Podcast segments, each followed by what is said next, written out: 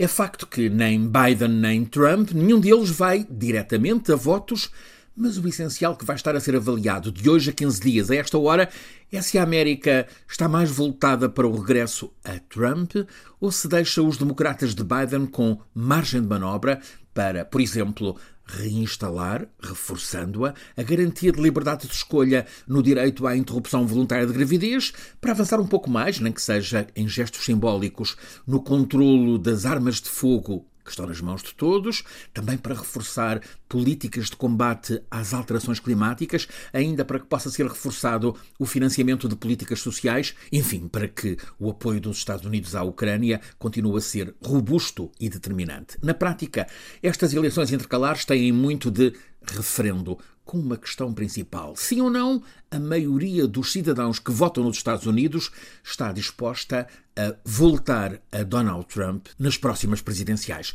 O ex-presidente movimentou-se muito nestes últimos quase dois anos para que os candidatos do Partido Republicano nestas eleições intercalares sejam daquela ala radical que o apoia. É facto que há senadores republicanos centristas notoriamente incomodados com a manutenção do controlo de Trump sobre grande parte do partido. E esse controlo é um pilar para a estratégia do ex-presidente para o regresso à Casa Branca nas presidenciais de daqui a dois anos. Resta saber se a maioria dos eleitores dos Estados Unidos, neste novembro, deixa o caminho aberto a essa possibilidade.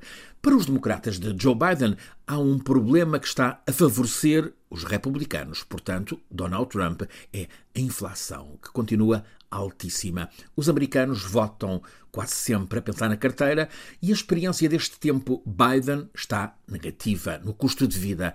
É um fator este que ameaça deixar Biden e os democratas nos maus lençóis de minoritários no Congresso e, portanto, sem condições para concretizarem as políticas que defendem. Consequência imediata da possível vitória republicana é a extinção da Comissão do Congresso que está a conduzir as investigações sobre a implicação de Donald Trump então presidente, naquele inimaginável assalto ao Congresso em Washington em 6 de janeiro do ano passado. Com os republicanos em maioria, Trump fica com o caminho desimpedido, a comissão é extinta.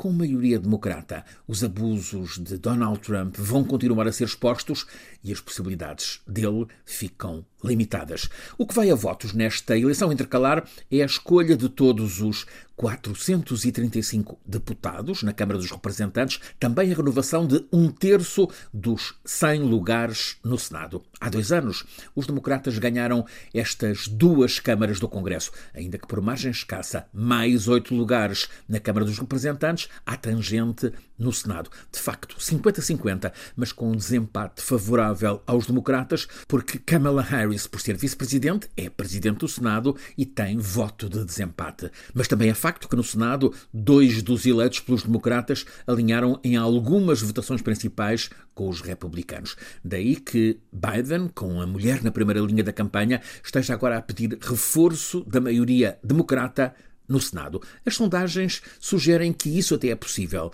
Eh, os republicanos têm alguns candidatos vulneráveis, mas para a Câmara dos Representantes todas as sondagens dão vantagem aos republicanos. Há uma personagem que, se pudesse, seguramente votaria democrata. É o ucraniano Zelensky. É facto que até aqui democratas e republicanos têm votado juntos sempre para aprovar as ajudas financeiras e militares à Ucrânia. Pelo menos 52 mil milhões de dólares só nestes oito meses de guerra.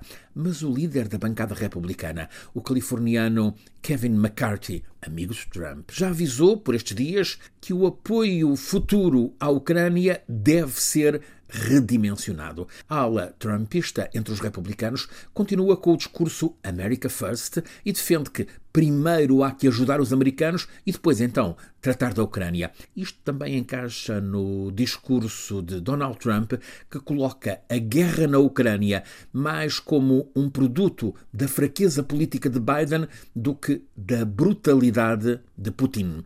É uma estratégia, no entanto, esta arriscada para os de Trump, porque as sondagens mostram que entre os americanos há adesão crescente ao apoio à Ucrânia. Estas mesmas sondagens evidenciam que para a maioria dos americanos é do máximo interesse dos Estados Unidos evitar, impedir mesmo que a Rússia possa sair vencedora, até para que a China não tenha tentações sobre Taiwan.